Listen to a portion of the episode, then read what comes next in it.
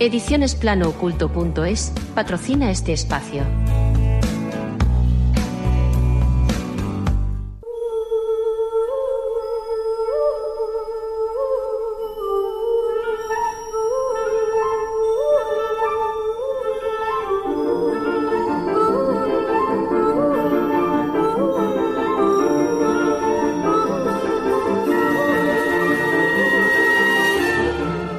¿Existe el más allá? ¿Hay vida en otros planetas? ¿A dónde vamos después de la muerte? ¿Existen los universos paralelos? ¿Se puede viajar en el tiempo? Comienza Plano Oculto, dirigido y presentado por Lola Moreno.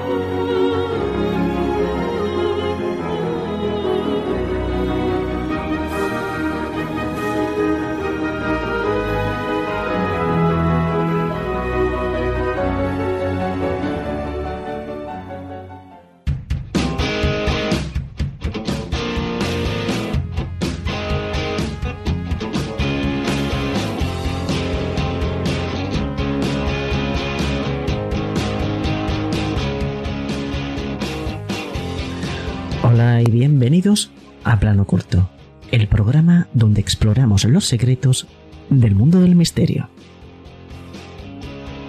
Hoy hablaremos sobre la invención de enfermedades y creaciones de enfermos, un negocio redondo y peligroso. Soy Lola Moreno y es un placer estar con vosotros una semana más, con un tema que nunca hemos tocado en plano oculto, pero que seguro que no dejará a nadie indiferente. Pero esto no es todo. Tú, querido oyente, juegas un papel vital en este viaje del misterio. Suscríbete ahora para no perderte ni un solo episodio y ser el primero en sumergirte en los secretos mejores guardados del mundo del misterio. Porque misterio es todo lo que está oculto.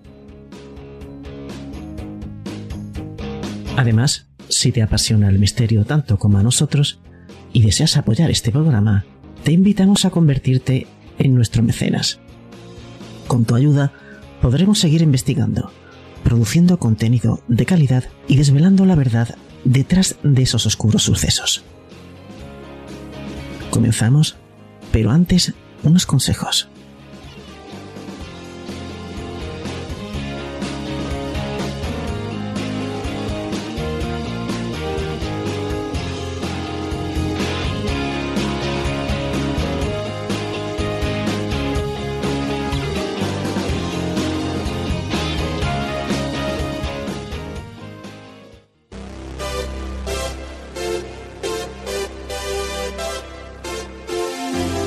Envía una nota de voz de WhatsApp al 643 030 774 o un correo electrónico a planoocultomisterio.gmail.com.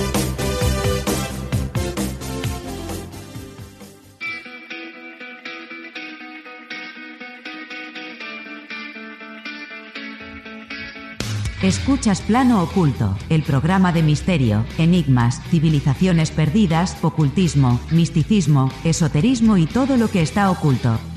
Plano Oculto con Lola Moreno.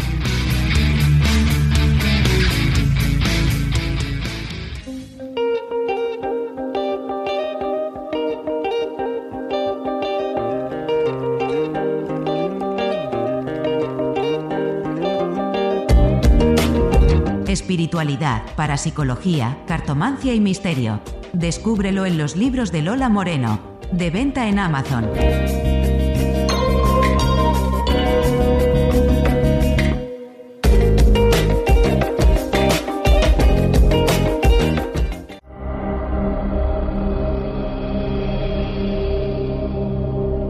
Plano oculto. Explorando los secretos del mundo del misterio.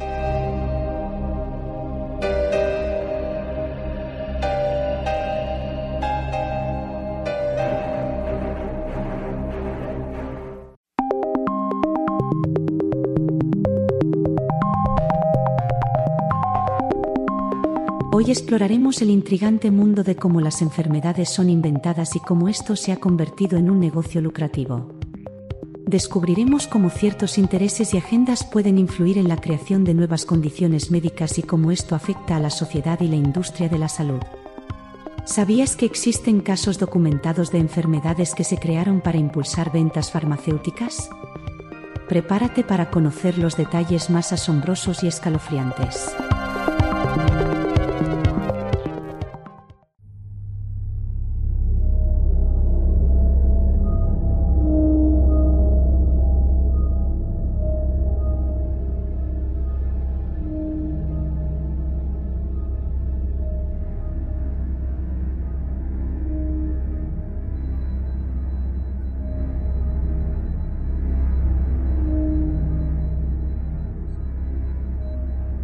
Promoción de enfermedades. Disease mongering, en inglés, también traducida como tráfico de enfermedades. Es una expresión recientemente introducida en la literatura médica, que se refiere al esfuerzo que realizarían las compañías farmacéuticas por llamar la atención sobre condiciones o enfermedades frecuentemente inofensivas con el objeto de incrementar la venta de medicamentos, mediante campañas publicitarias, visitadores médicos y estudios que intentan medicalizar cualquier dolencia. Las compañías que la practican suelen alegar que sus campañas se limitan a informar al público sobre las opciones disponibles, que se deben a un motivo ético, mejorar la salud del público y que la terapia que se decida es, en último término, resultado de la negociación entre el paciente y su médico. Los oponentes, por el contrario, opinan que esta práctica solo conduce a la designación como enfermedades de condiciones que no lo merecen y a la prescripción innecesaria de tratamientos. Y que el único motivo es la ganancia crematística y que llega a ser dañina para la salud pública. Además de representar un gasto injustificado para los bolsillos privados y para los sistemas públicos de salud. La práctica de la publicidad de los remedios farmacéuticos ante el público general no es reciente. El psicólogo William James se refirió a ella como la aberración de la propaganda médica y declaró en 1894 que los autores de esos anuncios deberían ser tratados como enemigos públicos y no recibir cuartel.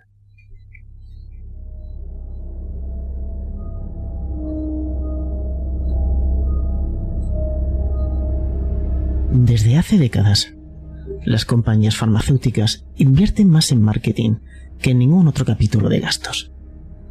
Las 10 mayores compañías farmacéuticas invirtieron aproximadamente un 35% en marketing y administración en la década de los 90 del siglo pasado, frente a un 11% y un 14% en investigación y en desarrollo, al tiempo que obtenían entre un 19% y un 25% de beneficios respecto a las ventas. La expresión fue acuñada por una periodista especializada, Lynn Payer, en su libro de 1992 titulado Promotores de enfermedades, lo que hacen los médicos, las compañías farmacéuticas y las aseguradoras para que se sienta usted enfermo. Payer definió el concepto como tratar de convencer a gente que está esencialmente bien de que está enferma y a gente que está algo enferma de que está gravemente enferma. Esta práctica busca expandir el mercado de medicamentos y en muchos casos resulta en prescripciones innecesarias y dañinas para la salud.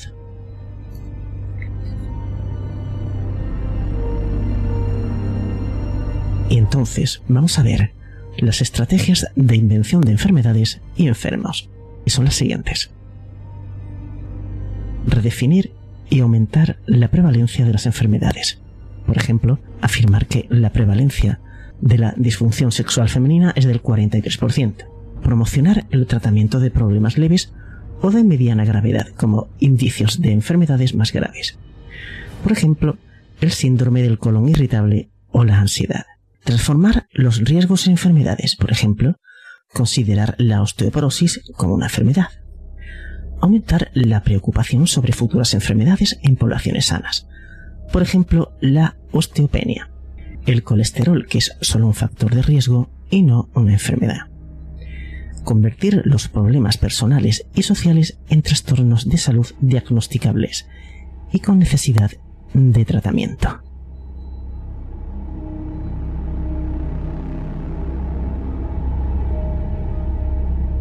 La forma que toma la promoción de las ventas farmacéuticas es a menudo mediante las campañas de concienciación sobre enfermedades, que normalmente pasarían inadvertidas.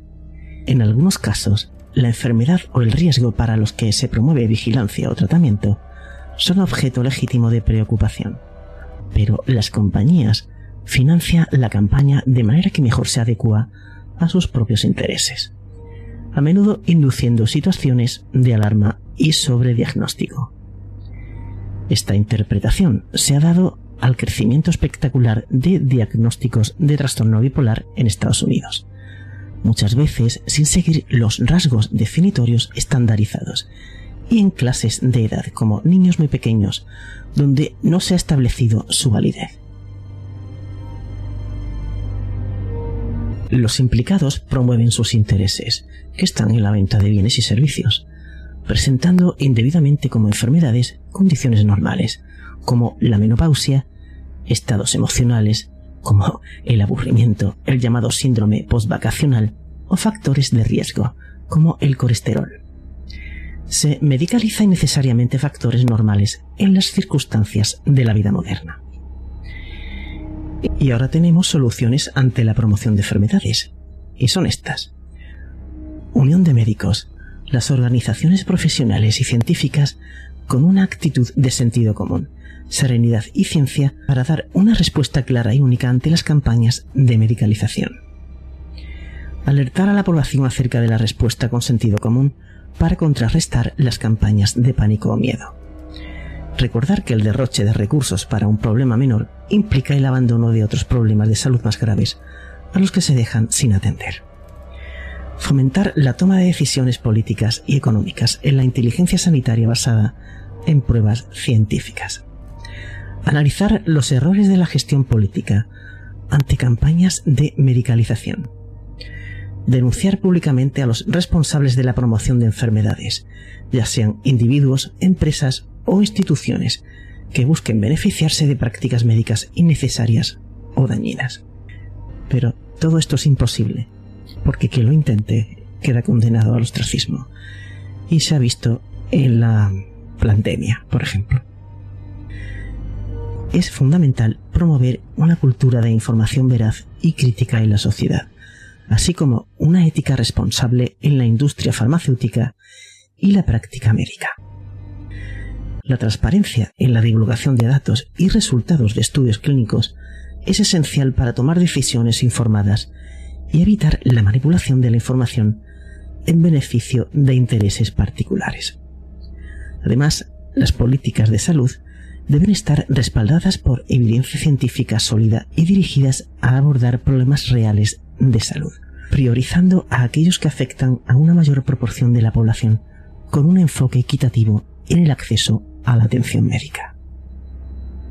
El concepto de disease mongering tiene una difícil traducción al castellano. Significa algo a medio camino entre inventar y exagerar una enfermedad. Su fin es ampliar los límites de lo que se considera una patología. En el último lustro, la industria farmacéutica ha sido acusada de explotar esa tendencia. Su objetivo es ampliar la cifra potencial de clientes a incrementar, gracias al disease mongering, sus ya abultados beneficios. El periodista australiano Ray Moynihan, que contribuyó de forma notable a la difusión del concepto, es autor del libro Vendedores de Enfermedades y organizó en su país hace unos años una conferencia sobre el asunto de un, en un momento en el que tres libros habían alertado sobre las maniobras de la industria farmacéutica. Estos libros son El gran secreto de la industria farmacéutica, escrito por Philippe Pignard, un ex empleado de un laboratorio francés, La verdad sobre las compañías farmacéuticas, cómo nos engañan y qué hacer sobre ello, cuya autora Marcial Ángel dirigió la prestigiosa revista médica New England Journal of Medicine y Los inventores de enfermedades, firmado por el periodista alemán George Blech. El escándalo Biox, un antiinflamatorio superventas retirado en todo el mundo tras provocar en miles de pacientes efectos cardiovasculares graves que el laboratorio Merck conocía y sobre los que no advirtió, había hecho desmoronarse por entonces el prestigio de la industria farmacéutica. Dos años después, cabe preguntarse si aquel foro sirvió de algo. Moynihan responde en la última edición de PLOS Medicine que sí. Afirma que hoy los medios, cuando informan sobre un nuevo fármaco, cuestionan si existe la enfermedad para la que se prescribe. Además, cuenta Moynihan, la propia industria, personificada en el presidente de la Federación Internacional de la Industria del Medicamento, Hardin Bale, ha reconocido públicamente que hay ejemplos de sobrepromoción excesiva, aunque defiende la ética de los laboratorios al comercializar sus medicamentos. Desde la patronal española del sector farmaindustria se afirma que acusar a los laboratorios de disease mongering no es más que ignorancia. El debate sobre el mongering y la promoción excesiva de enfermedades sigue siendo relevante en la industria farmacéutica y en el campo de la medicina. Es importante que tanto los medios de comunicación como la comunidad médica y científica estén atentos y críticos ante las estrategias de marketing que puedan llevar a la medicalización innecesaria o exagerada de condiciones normales o leves. La transparencia y la ética en la promoción de medicamentos y tratamientos son fundamentales para garantizar una atención médica responsable y basada en la evidencia. El presidente de la Sociedad de Médicos de Atención Primaria, Julio Zarco, reconoce que existe el fenómeno sociológico de generar cierto alarmismo para vender más productos. Sin embargo, considera que debe hacerse una reflexión más compleja porque es la sociedad la que demanda constantemente una mejor salud. Para Zarco, si realmente se están recetando medicamentos para dolencias que no lo son, el problema está sobre todo en los médicos. Antes de trasladar sus recomendaciones a los pacientes, los médicos deben verificar si lo que les muestra la industria es cierto o no. Reconoce que la industria farmacéutica tiene como fin ganar dinero y que por tanto los profesionales de la salud deben ser cuidadosos en la toma de decisiones relacionadas con la prescripción de medicamentos. Además, Zarco advierte que la medicina debe ser individualizada y que las guías clínicas no pueden convertirse en pautas rígidas para todos los pacientes. Pero eso hoy en día no se cumple, porque desde la pandemia a todo el mundo le están dando paracetamol en cantidades industriales. Cada individuo tiene características y necesidades específicas, por lo que es importante tener en cuenta esos factores al evaluar la conveniencia de un tratamiento. Zarco pone como ejemplo el control del colesterol, uno de los casos más citados de disease mongering. Afirma que un médico no puede permitir que un paciente se agobie por tener el colesterol tres puntos más arriba de lo recomendado si esto en realidad no le perjudica. Es fundamental evaluar cada situación en particular y no medicalizar situaciones que no representen un riesgo significativo para la salud del paciente.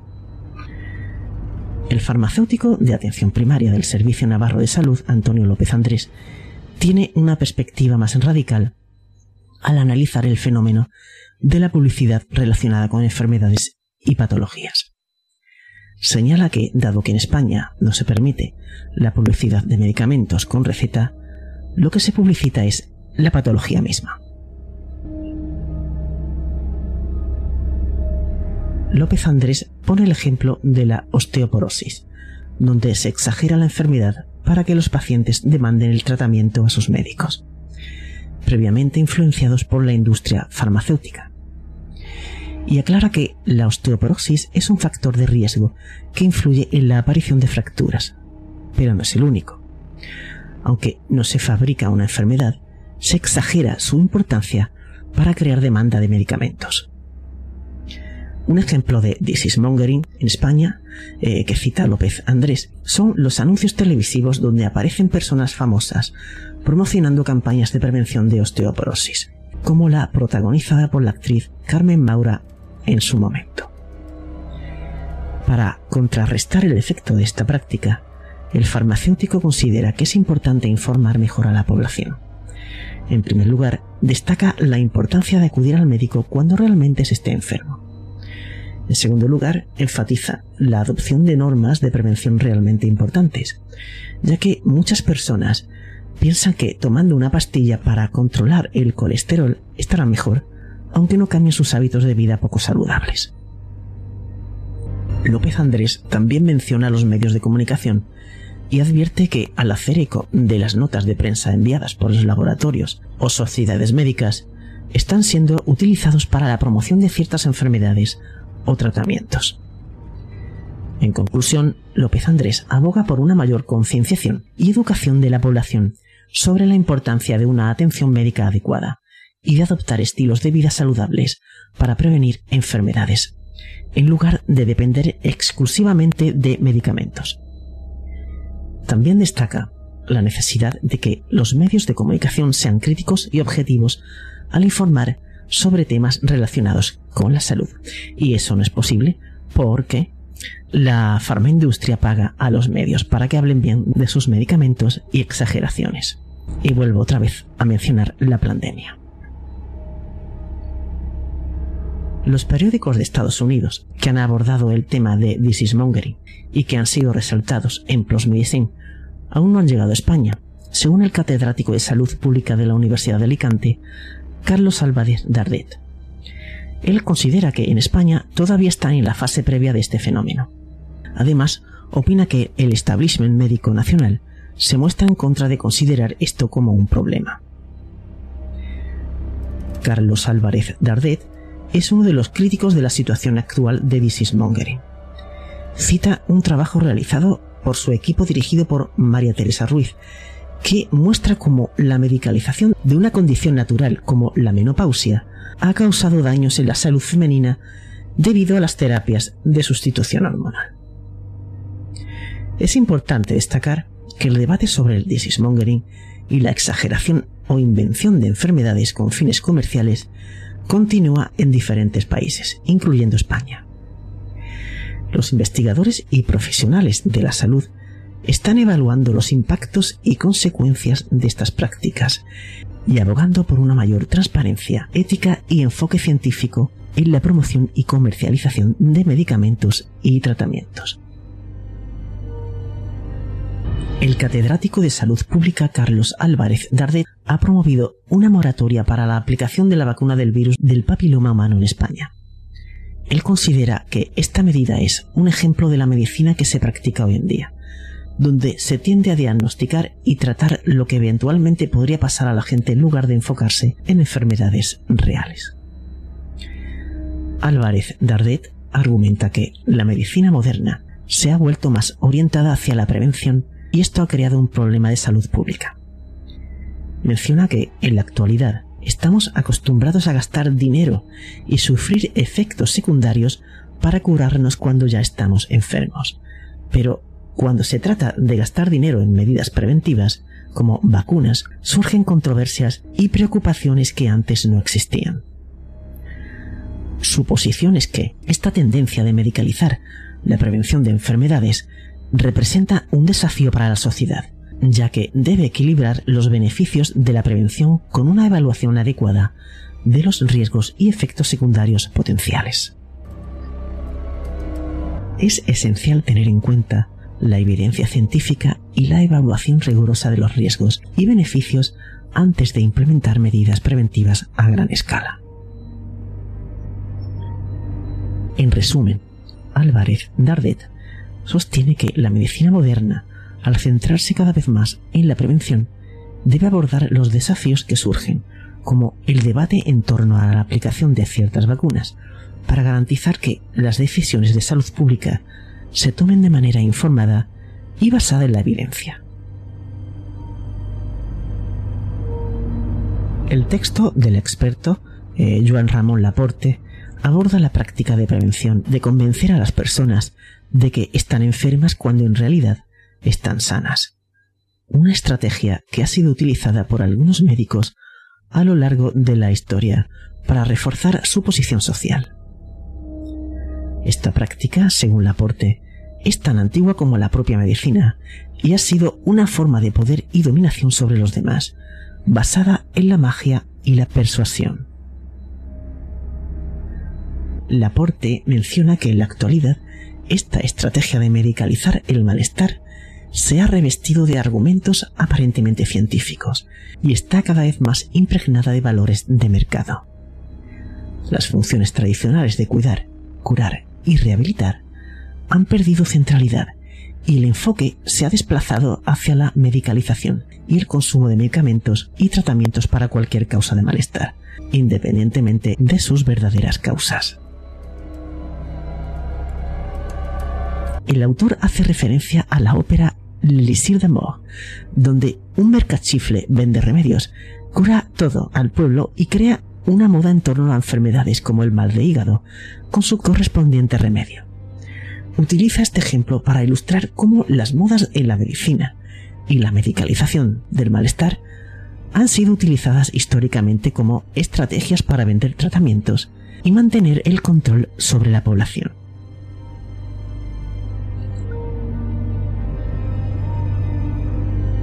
El texto destaca cómo esta práctica continúa en la actualidad, con estrategias más sutiles y sofisticadas, como la publicación de artículos pseudocientíficos, financiados por la industria farmacéutica, campañas de concienciación dirigidas a la población, programas de formación médica continuada desarrollados por compañías farmacéuticas, congresos médicos, publicidad y recomendaciones de comités de expertos con potenciales conflictos de interés. En conclusión, el texto de Joan Ramón Laporte critica la tendencia de medicalizar el malestar y alerta sobre el impacto de la influencia de la industria farmacéutica en la práctica médica. Aboga por un informe más crítico y reflexivo en la atención médica, centrándose en las verdaderas necesidades de los pacientes y evitando la medicalización excesiva de problemas que podrían abordarse de manera más holística y sin recurrir automáticamente a medicamentos. La preocupación creciente sobre la relación entre la industria farmacéutica y los médicos, especialmente en lo que respecta a los visitadores médicos y las prácticas de regalar lujos a los profesionales de la salud, se plantea el dilema ético sobre si los pacientes deberían confiar en las recetas de sus médicos si supieran que han recibido beneficios de las compañías farmacéuticas, como estadías en hoteles de lujo u otros regalos. Aunque existe códigos éticos que advierten sobre estas prácticas, la falta de transparencia hace que sea muy difícil verificar las cifras exactas. Se estima que en países como España la industria farmacéutica dedica cada año entre 6 y 10 mil euros por médico en promoción y relaciones con los profesionales de la salud. En Estados Unidos se ha implementado la Sunshine Act, que exige que las relaciones económicas entre la industria farmacéutica y los médicos sean públicas. Se espera que en una página web del gobierno haga pública una lista con todos los intereses económicos entre ambas partes. Sin embargo, se destaca que la aplicación de la ley puede tener dificultades en términos de acceso público a los datos. El texto también menciona que en España, aunque existen algunas medidas similares, la implementación de medidas más transparentes en la relación entre la industria y los médicos se encuentra un poco estancada. En general, el artículo destaca la necesidad de una mayor transparencia y ética en las relaciones entre la industria farmacéutica y los médicos, para proteger los intereses de los pacientes y garantizar que las decisiones médicas se tomen de manera objetiva y basada en la mejor evidencia científica. También se menciona los congresos de formación médica como eventos que resultan sumamente costosos y que están frecuentemente financiados por la industria farmacéutica. Estos congresos suelen tener inscripciones caras, ya que se sabe que serán pagadas por la industria. Además, cuando se incluyen viajes y estancias en hoteles, los costos pueden ser elevados. Se destaca que la financiación continuada de la formación médica se ha orientado hacia el lujo, ya que es financiada por grandes multinacionales del sector farmacéutico. Esto plantea interrogantes sobre la independencia y objetividad de los profesionales de la salud que participan en estos eventos, ya que se puede cuestionar si la financiación por parte de la industria farmacéutica puede influir en las decisiones y prácticas médicas.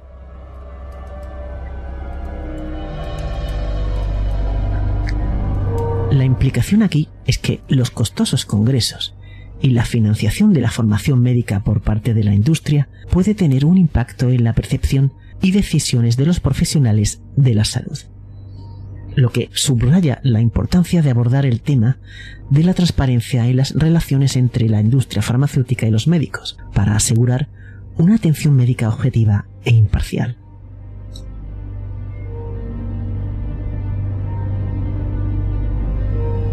El Código de Buenas Prácticas de Promoción de Medicamentos y de Interrelación de la Industria Farmacéutica emitido por Farmaindustria tiene como objetivo promover la ética en las acciones que involucran a la industria farmacéutica y los profesionales de la salud. El código establece pautas para la organización de eventos formativos y congresos oficiales, con el fin de evitar situaciones que puedan dar una imagen inadecuada o generar conflictos de intereses. Por ejemplo, se desaconseja la elección de lugares ligados estrechamente a prácticas deportivas o recreativas en temporada alta, y se limita la financiación de viajes al extranjero solo para eventos puntuales y congresos internacionales oficiales. En cuanto a los regalos y obsequios, el código establece límites en cuanto a su cuantía y naturaleza. Solo se permite regalos relacionados con el mundo de la medicina, como guías de 400 euros, mientras que obsequios de mayor valor, como una pata de jamón, no están permitidos. En lo que respecta a las instalaciones hoteleras, el código permite el alojamiento en hoteles 5 estrellas solo en dos ocasiones. Cuando haya una gran afluencia de más de 200 personas y siempre que el hotel esté ubicado en un casco urbano consolidado. Estas medidas tienen como objetivo garantizar la transparencia y la integridad en las relaciones entre la industria farmacéutica y los profesionales de la salud evitando prácticas que puedan comprometer la independencia y objetividad médica. También se aborda la controvertida figura del visitador médico, quien es el representante de las compañías farmacéuticas que visita a los médicos para promocionar nuevos medicamentos. Estos visitadores a veces adoptan estrategias para ganar la confianza de los médicos, aunque su principal objetivo es vender y promover los productos de la industria farmacéutica. Dentro del ámbito médico, existen dos tipos de profesionales con respecto a la colaboración con la industria. Los médicos rebeldes y los apóstoles. Los rebeldes son aquellos que rechazan cualquier colaboración con la industria farmacéutica, mientras que los apóstoles son médicos que sí apoyan y favorecen esta relación. Y además se menciona que en España hay un alto número de apóstoles, lo que indica que muchos médicos en el país están abiertos a este tipo de contactos con la industria. Y por supuesto en la pandemia hay una lista impresionante de todo lo que se le ha pagado a estos médicos con el tema de vender el COVID y las vacunas. Aunque en España los regalos de la industria a los médicos están prohibidos desde 2006, se menciona que es difícil comprobar el cumplimiento de esta norma para ayudar a los médicos a tomar decisiones éticas en relación con la aceptación de regalos o dádivas de la industria farmacéutica, el texto destaca las tres preguntas básicas propuestas por el doctor Julián Velasco Gutiérrez en un estudio. ¿Cuál es el propósito de la invitación o regalo? ¿Qué pensarían mis pacientes al respecto? ¿Qué pensarían mis colegas? Además, se invita a los profesionales a seguir una recomendación clave, no hagas nada que no quisieras ver publicado en la primera página de los periódicos. Esta recomendación resalta la importancia de mantener la ética y la transparencia en las interacciones con la industria farmacéutica para asegurar la confianza y la integridad en la atención médica.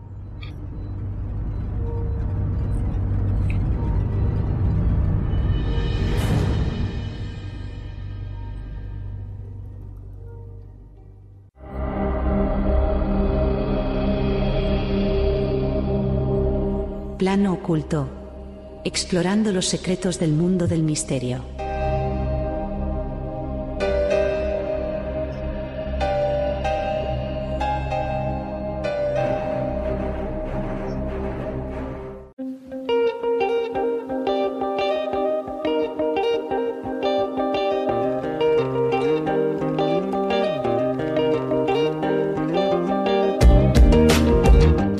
Espiritualidad, parapsicología, cartomancia y misterio.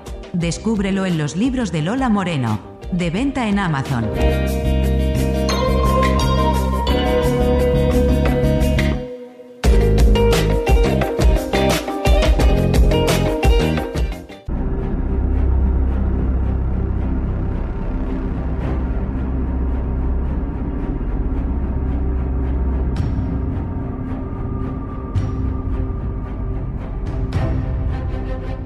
Bloque informativo sobre el globalismo y el Deep State.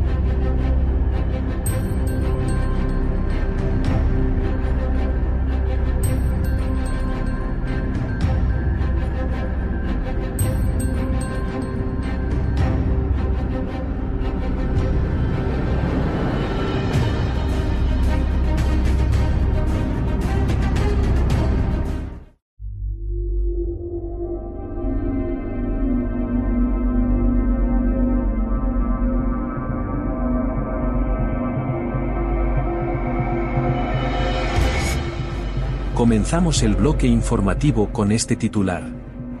Soldado estadounidense vio enormes piedras flotando, era tecnología alienígena en un hangar secreto. Un soldado estadounidense que supuestamente vio una de las tecnologías alienígenas avanzadas en un búnker militar secreto dice que hubo un atentado contra su vida. El ex militar estadounidense de Celon afirma que los hombres de negro atentaron contra su vida para evitar que hablara sobre los vínculos del gobierno estadounidense con fuerzas extraterrestres. Según Lon, cuando sirvió en el ejército, una vez entró en un hangar secreto y vio un extraño experimento antigravedad allí. Había una losa de piedra monolítica, de 6 metros de largo, que flotaba en el aire sin esfuerzo por sí sola. Según Lon, para mantenerlo en silencio sobre lo que vio, tanto el personal militar actual como el anterior asociado con este proyecto secreto intentaron intimidarlo. Y dice que una vez fue atacado mientras saltaba en paracaídas, por lo que casi muere. La circulación clave del Océano Atlántico se dirige a un colapso inminente. La nueva investigación vaticina que el cierre definitivo de este crucial elemento podría ocurrir en unas pocas décadas, mucho antes de lo que se creía. Un estudio publicado este martes por Peter y Susan Ditlevsen, de la Universidad de Copenhague pronostica que la corriente de vuelco meridional del Atlántico, podría colapsar a mediados del presente siglo, o incluso en el 2025. De afectarse irreversiblemente este sistema, que regula el clima en el planeta, las consecuencias serían catastróficas. ¿En qué consiste la circulación de vuelco meridional del Atlántico? La AMOC integra las corrientes superficiales y profundas del Atlántico. Se caracteriza por un flujo desde los trópicos hacia el norte de agua cálida y salada en las capas superiores del océano, y un flujo hacia el sur de aguas más frías y profundas. El sistema funciona como una cinta transportadora global. Colapso inminente. La nueva investigación vaticina que el cierre definitivo de este crucial elemento podría ocurrir en unas pocas décadas, entre 2025 y 2095, mucho antes de lo que se creía. Estas nuevas estimaciones contradicen las del panel intergubernamental sobre el cambio climático de la ONU, que en su informe más reciente del 2019 predijo que la AMOC se debilitaría durante este siglo, pero que su colapso total antes del 2100 era poco probable. ¿Cuáles serían las consecuencias? La paralización abrupta de este sistema de corrientes marinas marcaría un importante punto de inflexión, pues se traspasarían umbrales críticos en el sistema climático de la Tierra que marcarán el comienzo de cambios muy severos. Estudios recientes, basados modelos climáticos, indican que una desaceleración y posterior detención de este sistema transformaría en gran medida el clima de la Tierra, al acumular una enorme cantidad de calor al sur del Ecuador. Este hecho podría desencadenar un enfriamiento extremo en partes del hemisferio norte. los patrones de lluvia en todo el mundo se interrumpirían y aumentarían las grandes inundaciones y tormentas, lo que provocaría un mayor aumento del nivel del mar en la cuenca del Atlántico Norte, entre otros efectos globales. ¿Qué dice la comunidad científica? Aunque la comunidad científica internacional en general apoya las conclusiones del estudio, una buena parte cuestiona los métodos empleados para obtener los resultados y la falta de evidencia empírica en algunos casos. Stefan Ramstorff, de la Universidad de Potsdam, en Alemania, señaló que todavía existe una gran incertidumbre sobre dónde está el punto de inflexión de la AMOC, pero el nuevo estudio se suma a la evidencia de que está mucho más cerca de lo que pensábamos hace solo unos años.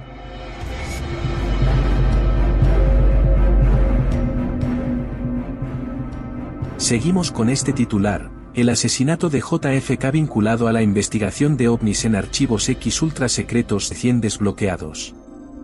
El extraño archivo ultra secreto recién publicado establece un vínculo entre el asesino de JFK y otro hombre que supuestamente vio platillos voladores mientras viajaba por la Unión Soviética. El caso ha sido estudiado minuciosamente durante décadas, pero un documento ha revelado el nombre previamente redactado de un funcionario de la CIA, Ruben Efron, que interceptó el correo de Lee Harvey Oswald en los meses previos al trágico tiroteo del 22 de noviembre de 1963. Pero Efron se menciona en otro archivo, fechado el 15 de octubre de 1955, que detalla un extraño avistamiento de platillos voladores durante un viaje en tren por la Unión Soviética. El documento oficial de la CIA dice que el avistamiento informado de aviones inusuales en la URSS fue realizado por tres observadores estadounidenses confiables. El extracto de un cable recibido de la Fuerza Aérea de EU revela que estos son Efron, el senador Richard Russell y el teniente coronel Iu Hatabay. El senador Russell más tarde se sentaría en la comisión Warren, que se encargó de investigar el asesinato de JFK. La descripción del incidente en la región de Trancaucasus detalla dos montículos y aviones no convencionales circulares que se asemejan a discos voladores o platillos voladores fueron vistos despegando casi verticalmente con un minuto de diferencia. El documento continúa describiendo la nave girando y disparando chispas o llamas, antes de pasar por encima del tren de observadores. Se dice que los discos voladores ascendieron antes de que su velocidad aumentara bruscamente. El informe agrega, después del avistamiento, los hombres del tren soviético se emocionaron y bajaron las cortinas y negaron el permiso para mirar por las ventanas. Los observadores estadounidenses creen firmemente que estos aviones no convencionales son platillos voladores o aviones de disco. El memorando que detalla la intercepción del correo de Lee Harvey Oswald se publicó anteriormente, pero el nombre de Ruben Efron se eliminó previamente. ¿La gente dice que no hay nada significativo en estos archivos? Jefferson Morley, editor del blog JFK Facts, le dice al New York Times. Bingo, aquí está el tipo que estaba leyendo el correo de Oswald, un detalle que no habían compartido hasta ahora. No tienes que ser un teórico de la conspiración para pensar que es sospechoso. Según el New York Times, Efron murió hace tres décadas. Un memorando del 30 de junio emitido por el presidente Biden declaró, en las tres décadas desde que se promulgó la ley de recopilación de registros del asesinato del presidente John F. Kennedy de 1992, el gobierno de los Estados Unidos ha llevado a cabo una revisión exhaustiva de sus registros y se ha esforzado por poner a disposición del público miles de documentos clasificados que brindan una comprensión más completa del trágico asesinato del presidente John F. Kennedy.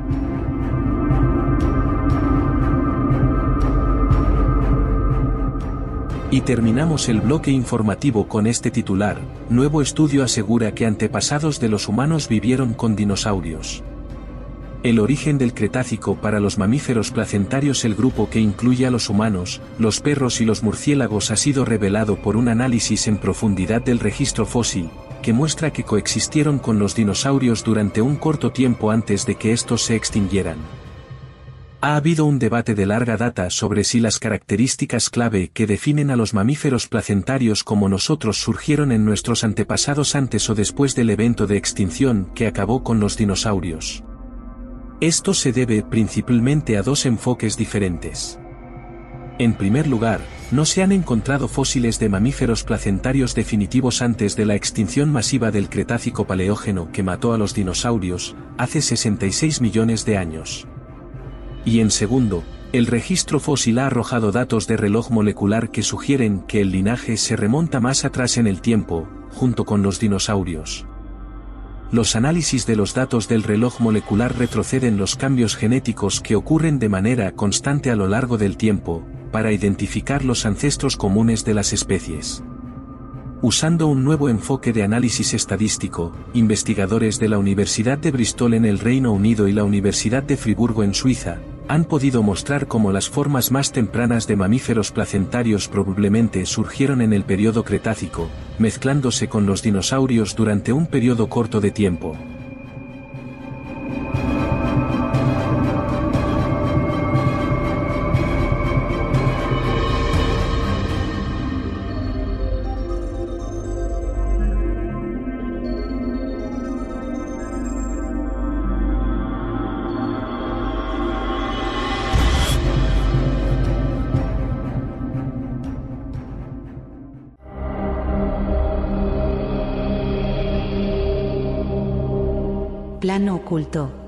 Explorando los secretos del mundo del misterio.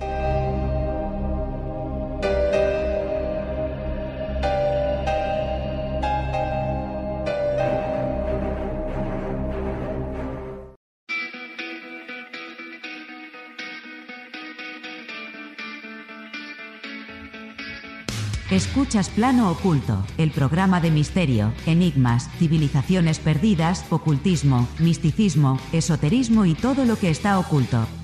Plano Oculto con Lola Moreno.